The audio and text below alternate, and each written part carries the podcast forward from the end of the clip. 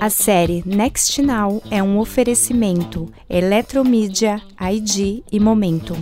Olá a todos os ouvintes dos podcasts Meio Mensagem, bem-vindos a mais um episódio da série Next Now. Este especial, que já teve capítulos sobre varejo, finanças, entretenimento e imóveis, fala sobre algumas das inovações e tecnologias que têm impactado essas indústrias e dá uma espiadinha também no futuro desses diferentes mercados. Agora vamos para o setor automotivo, e não só carros e fabricantes, não, mas também a influência dessa indústria na mobilidade, no dia a dia das cidades e na sustentabilidade.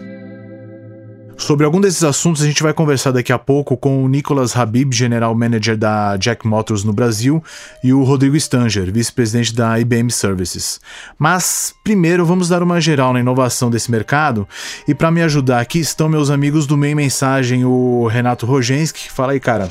Opa, Igor, tudo bem? Beleza. E a Karina Balan Júlio. Oi, Cá. Oi, gente, tudo bem?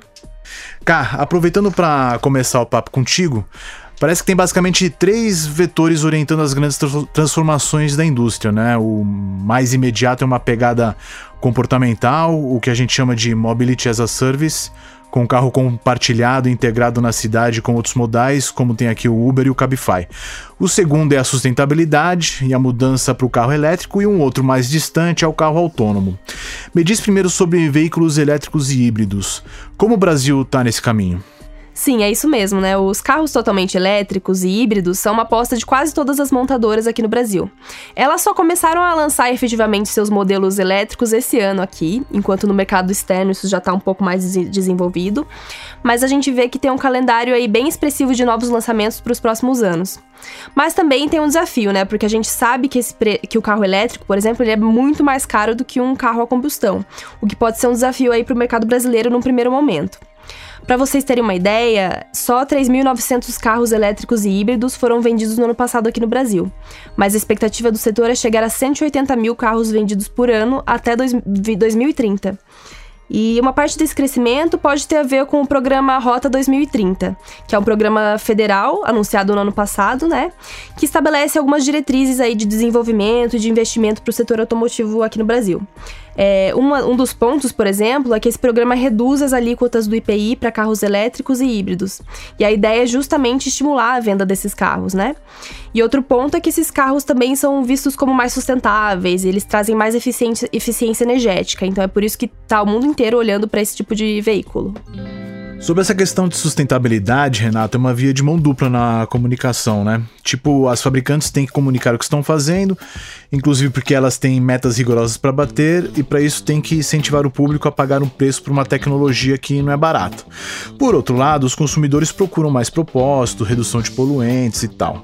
Como é que você viu isso na sua apuração? Faz todo sentido, Igor. O mercado está muito mais competitivo. Se você pega, por exemplo, os comerciais de TV, as marcas não falam só de features do carro, de preço, de financiamento. Estão falando também muito mais de posicionamento de marca e até outras questões como sustentabilidade, mobilidade, impacto social, né? Isso quer dizer que a comunicação desse mercado como um todo está migrando de varejo para branding? Não. A questão é que está mais dividido, né? Os meios de massa estão sendo utilizados para trabalhar mais os conceitos, mais a parte de branding, enquanto o digital está trabalhando mais na performance, né? Está trabalhando mais a parte de comunicação, é, de varejo e conversão. Leads, essas coisas, né? Você acha que a indústria uh, e a comunicação estão no mesmo ritmo em termos de tecnologia, desenvolvimento tecnológico? Eles conversam nesse sentido, Renato? É, conversando com os profissionais, a resposta é que não, né? Ah, enquanto a indústria, de, a indústria automotiva enfrenta vários obstáculos, né? Em, em termos tecnológicos, a indústria da comunicação é, no Brasil ela já é mais avançada, né? Então, se você pega o que acontece na indústria automotiva no resto do mundo, há um abismo muito maior do que o que acontece aqui. E a comunicação não, né? A comunicação do, do país está num estágio cultural, em termos de estrutura, muito avançado. Então, as agências estão utilizando muita tecnologia, CRM, programática, enfim, tudo que tem disponível em termos de comunicação, que é praticado nos, nos mercados mais avançados no mundo, é praticado aqui também para promover as marcas do mercado automotivo. Mas vamos falar um pouco de Mobility as a Service e eu queria começar com um estudo da KPMG bem interessante que diz que se a Uber, com um valor de mercado de 72 bilhões de dólares, estivesse num ranking global de fabricantes, ela ia perder só para Toyota e Volkswagen. Se a gente continuasse nesse ranking, viria a Daimler, que é dona da Mercedes, a BMW e depois a chinesa Didi, outra empresa de compartilhamento que vale 56 bilhões de dólares e é a dona da 99 no Brasil. Isso também está trazendo muita disrupção para o setor automotivo, né, Ká? Sim. A verdade é que hoje as montadoras querem se posicionar muito mais como players de mobilidade, de tecnologia, do que simplesmente se posicionarem como fabricantes de carros, como aconteceu durante muito tempo, né? Esse movimento, se a gente pensar, vem da própria demanda do consumidor principalmente em áreas urbanas, que é onde a gente vê um pouco essa mudança da mentalidade da posse pro acesso. Então, o carro é muito mais um instrumento de locomoção do que algo que o consumidor quer ter necessariamente. Eu trouxe aqui um dado da PwC que faz uma previsão para o setor de compartilhamento, que inclui inclusive aí soluções de mobilidade. A previsão é de que esse mercado aí de compartilhamento movimente é, 335 bilhões de dólares até 2025. E, e não é por acaso que a gente vê aí o crescimento de serviços de micromobilidade, os patinetes, as bicicletas, né, nos grandes centros urbanos, e também compartilhamento de viagens, como a Yellow, aí BlaBlaCar, a Boozer, agora entrando no compartilhamento de ônibus. E as próprias montadoras também já estão incorporando essa lógica de compartilhamento. A Toyota, por exemplo, acabou de lançar aqui no Brasil um, um serviço de compartilhamento de veículos.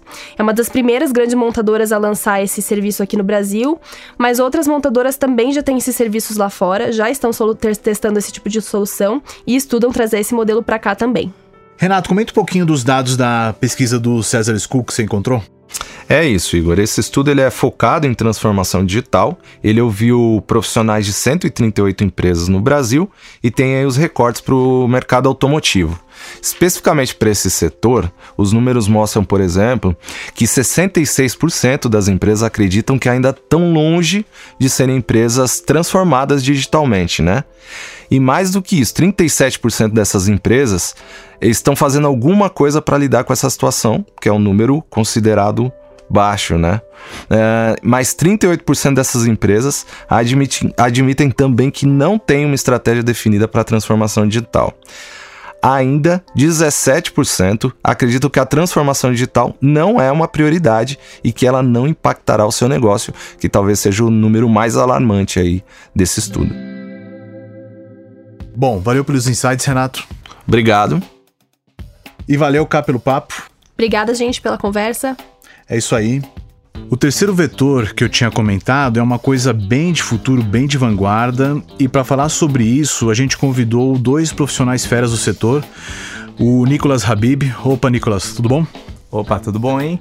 Beleza, o Nicolas é General Manager da Jack Motors no Brasil. Também está aqui o Rodrigo Stanger. Oi, Rodrigo, valeu a presença. Bom, obrigado aí pelo convite. O Rodrigo é vice-presidente da IBM Services. Obrigado por virem até os estúdios da Jamute, em São Paulo onde gravamos os podcasts aqui do Meio Mensagem. Bom, para começar, antes ainda de falar de carro autônomo, queria começar com uma provocação. Quando a gente fala de futuro, acho que tem aquela coisa inevitável que temos certeza que vai rolar no futuro próximo. Mas também tem aquela coisa mais projetada, meio ficção científica, que seria muito bom se acontecesse, mas que não temos certeza se vai rolar porque as circunstâncias são difíceis ou vai demorar muito. Então eu queria começar perguntando isso: o que vocês acham que o setor precisa em termos de tecnologia, inovação, sustentabilidade? Mas vai dar muito trabalho ainda, é uma coisa mais distante, para um futuro assim. distante, exatamente, que vai encontrar muitos obstáculos. Nicolas, você quer começar?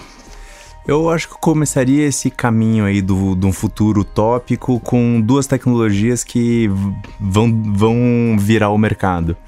Que seria uma parte claramente com movido a eletricidade, então com a, a nova tecnologia de capacidade de eh, energia em baterias, você, a gente vai conseguir rapidamente fazer avião e ter a frota inteira de carros elétricos. E ter um super ganho de ecologia e de, e de usabilidade do tanto de, de carro terrestre e marítimo. E de aéreo, putz, eu apostaria muito na tecnologia de drone é, para passageiros. Então, acho que juntando drone com elétrico, a gente vai ter um grande salto de um futuro que a gente não vê hoje. Uhum. Talvez para os netos. Como é que você vê isso, Rodrigo? É, assim, bastante nessa linha, a gente, eu uso um pouco de uma experiência que a gente teve recente, né? É, a gente, quando a gente trabalha aí com empresa global, vira mas a gente tem alguns é, grandes clientes, executivos que vêm aqui para o Brasil, né? E todas as vezes nosso grande desafio foi como é que a gente encaixa é, tudo que a gente quer fazer na agenda desse grande executivo em três dias aqui em São Paulo. E o nosso maior problema foi deslocamento. A gente perdeu quase, perdia quase oito horas de três dias. Para quem está só três dias, então, o grande desafio é como é que você, então, a gente foi mudando ao longo do tempo, quais eram os meios, e o último, e aí, é, é, foi, vamos usar um, um, helicóptero. Por incrível que pareça, foi a melhor coisa que a gente fez. Porque era um deslocamento São Paulo, é, Zona Leste, Barueri, é, perto do litoral, e isso teve um saving de tempo absurdo. Então, conectando um pouco o que é, eu, eu, eu iria potencializar isso. Ou seja, como é que a gente imagina um deslocamento futuro que eu possa ir pelo ar, é, sendo que eu não piloto aquela nave. E eu posso usar, além disso, ganhar tempo de deslocamento e usar o tempo que eu estou lá dentro para fazer alguma atividade. Então aí a gente vai lá para frente, né? Um Jetson da vida, mas é, é exatamente isso, talvez, que é o que a gente, em certas situações, vai buscar, né? Juntar eletricidade com deslocamento, com uma inteligência, inteligência artificial. que alguém possa fazer isso por você e salva tempo para você.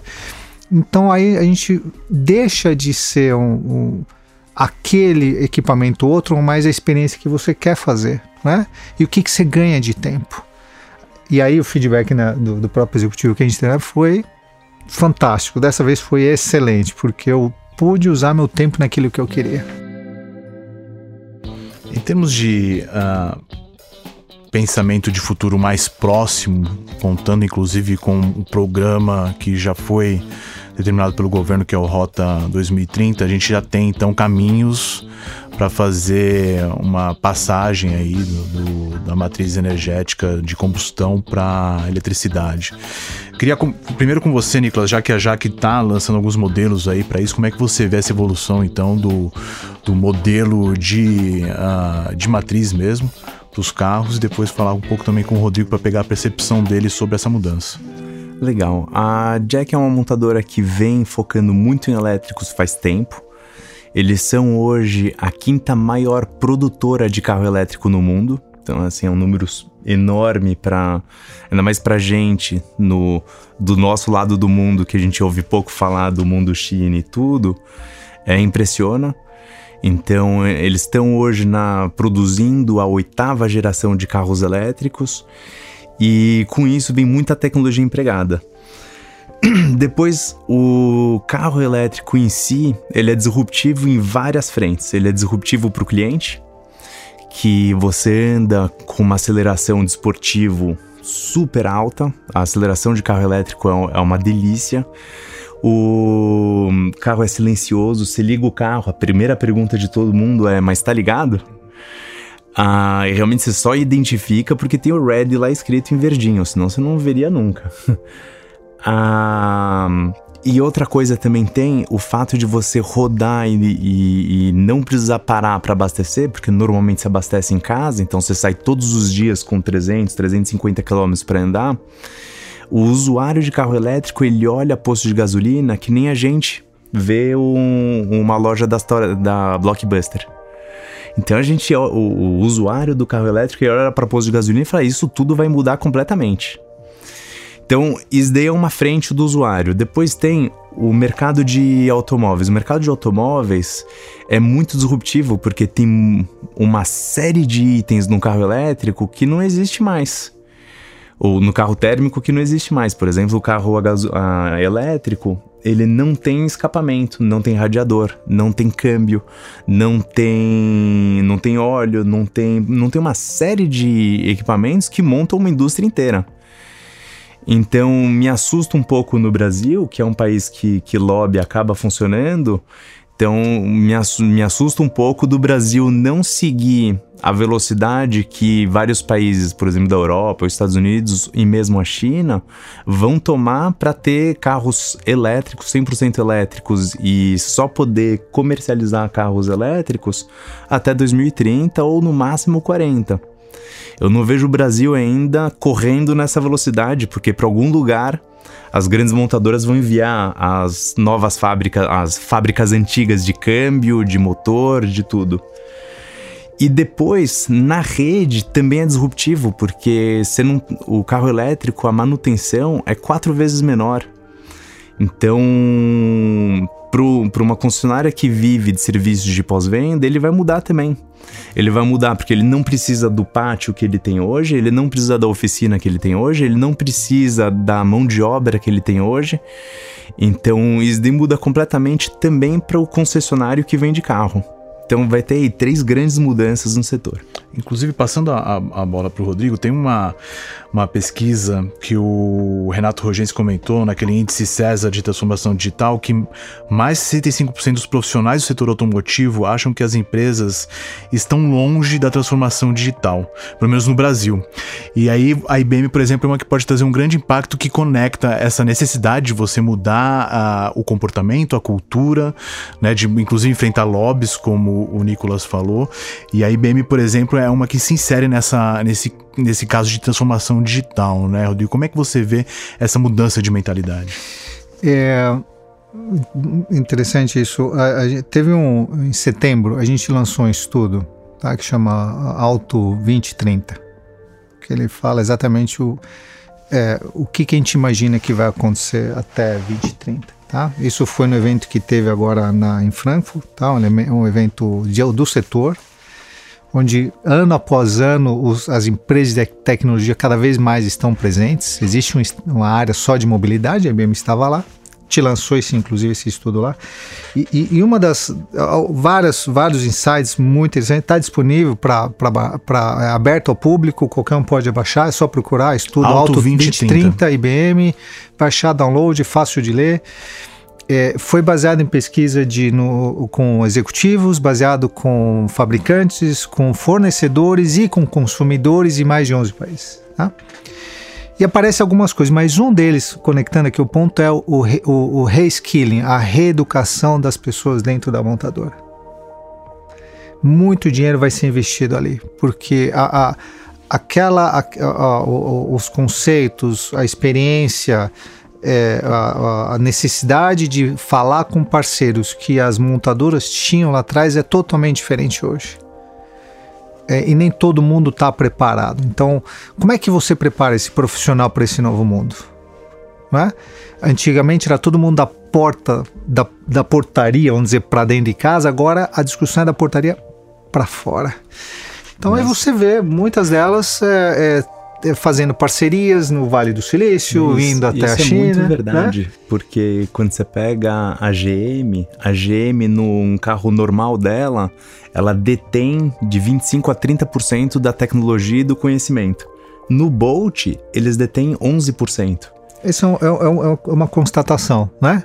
Então, agora, se você volta para dentro de casa e você a fala com a área, uma área de, de, vamos falar, desenvolvimento de produto, que o teu carro ele vai ter que ter conectado na nuvem para extrair informação, a primeira, a primeira preocupação que vem é e a segurança? E o quanto isso vai expor o meu consumidor? Quanto isso vai expor a, a, a marca? Eu estou preparado para isso? Começam a vir coisas que tem que ter alguém que conheça isso, que já vivenciou isso. E aí você vai buscar esse conhecimento fora. Então, se se associa a algumas parcerias, bota, coloca é, laboratórios de inovação. Você vê algumas companhias fazendo isso aqui no Brasil, dentro de casa e algumas fora também. Tá? para criar essa eminência, para fazer com que as, a, os profissionais de dentro do setor comecem a pensar, seja no, na forma, nessas ideias, trazer parceiros, mas também como trabalhar de uma forma é, mais efetiva também, tá? Então a gente, o estudo fala um pouco disso e isso uh, uh, evidencia esse lado de reskilling muito forte.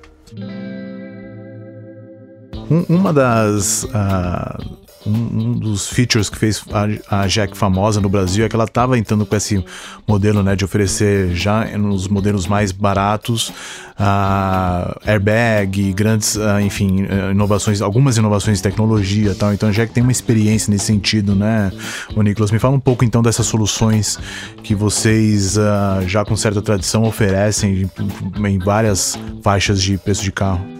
Ah, acho que agora a gente tá entrando numa, eu diria, terceira, terceira fase da Jack. A gente veio com uma fortíssima, com, com Faustão e um carro completo, que o Brasil não tinha na época. Aí, bom, depois o mercado automobilístico, junto com o Brasil inteiro, dólar e tudo, passou aí por um. Eu, eu brinco que é quase a tempestade perfeita. E em termos de produto, hoje a gente tem uma linha de SUVs muito legais, lindos. Acho que a primeira reação de, de alguém que entra num showroom da Jack é: nossa, os carros são muito legais.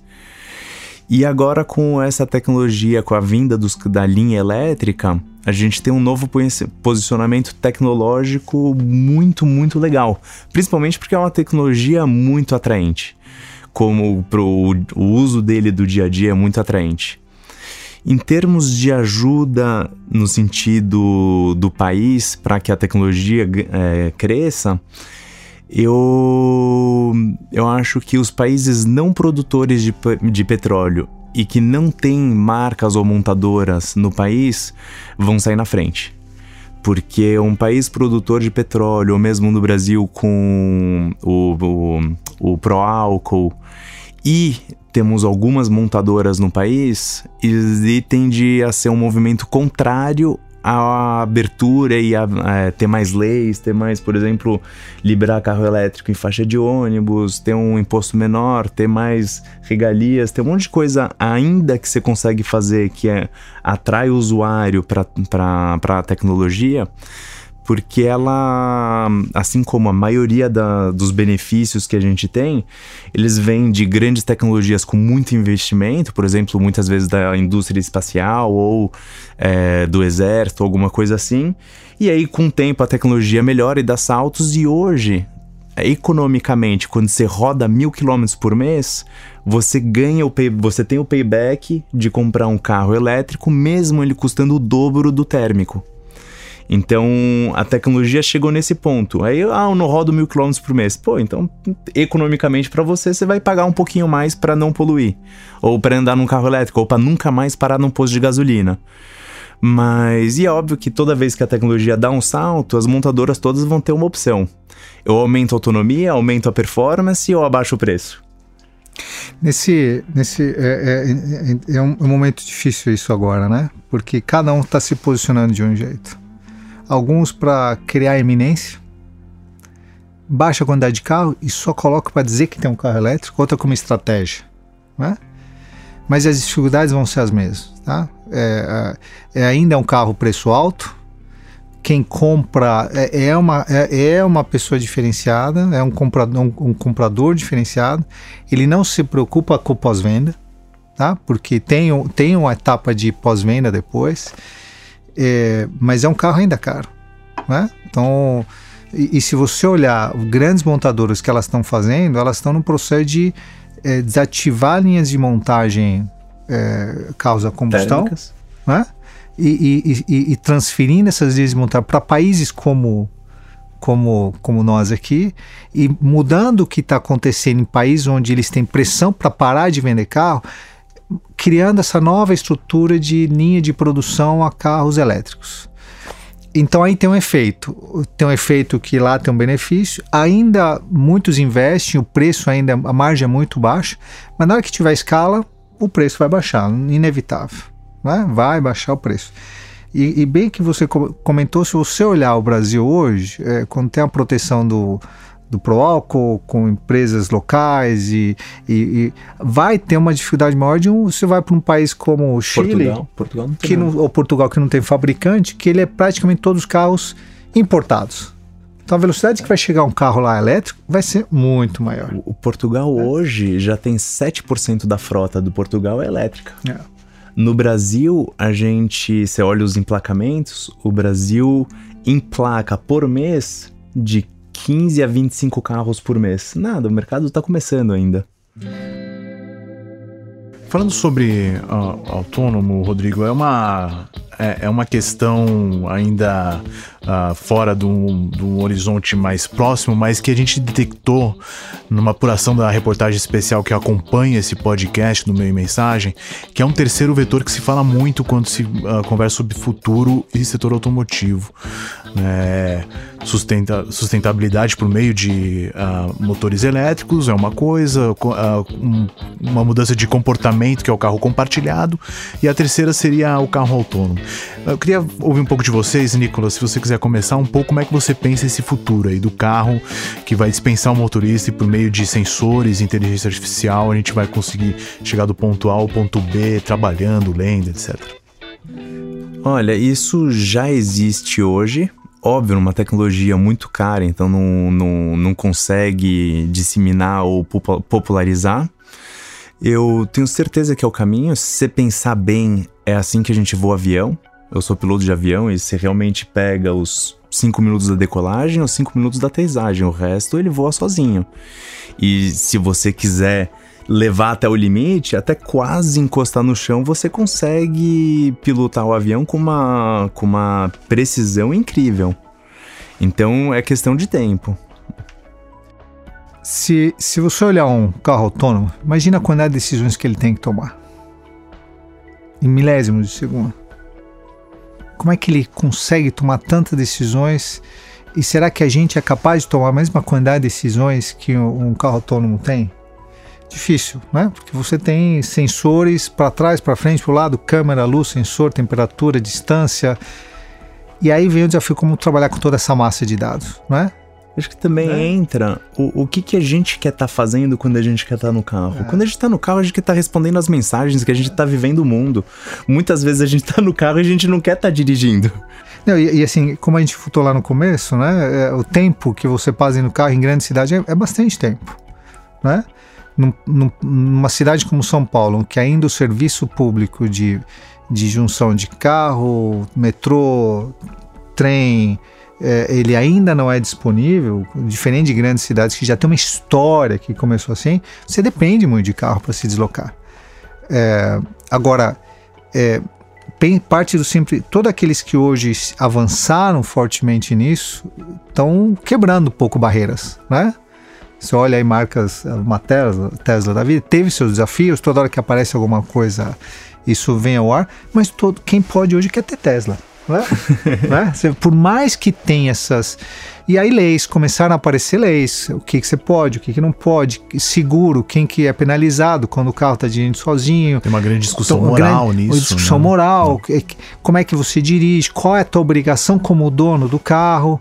É, eu diria, aí entra um pouco na maturidade das pessoas também, no, no, numa aceitação. Então agora, a gente fala de carro, mas por que não transporte público ser autônomo, né? É, por que, que não pode migrar para outras dimensões, como você falou, o avião até, um, até você pode ir no extremo até ali, que é, é, assim, qualquer, qualquer fato são vidas ali, né? Uhum. É, mas é um caminho, acho que esse é, esse é o ponto, vai acontecer, então o estudo que a gente fez fala um pouco disso. Tudo, a hipótese que a gente tenta testar nesse estudo é: isso vai acontecer. Vamos pensar nas indústrias automobilísticas como, como empresa de, de tecnologia porque esse lado é o lado que tem que evoluir. Bom, esse assunto vai longe, a gente podia ficar horas aqui conversando sobre tecnologia, mobilidade, mas nosso tempo acabou, por isso, muito obrigado pela sua presença, Nicolas. Obrigado também, muito legal estar aqui. Valeu, Rodrigo. Obrigado, é um assunto bem, bem divertido. É, a gente poderia aqui gastar muito tempo, mas o nosso tempo é curto. Obrigado a vocês e a quem escutou a gente até aqui. Espero que a gente tenha conseguido colaborar um pouco com algumas ideias sobre o setor automotivo em mais esse episódio do Next Now. E não esqueçam, este e outros episódios dos podcasts do Meio Mensagem estão nas principais plataformas do formato. Acompanhe a gente também nas redes sociais e no site www.meimensagem.com.br, onde você encontra o melhor conteúdo sobre a indústria da comunicação, além de informações sobre a assinatura da edição semanal com matérias exclusivas. É isso, gente. Até a próxima. Valeu!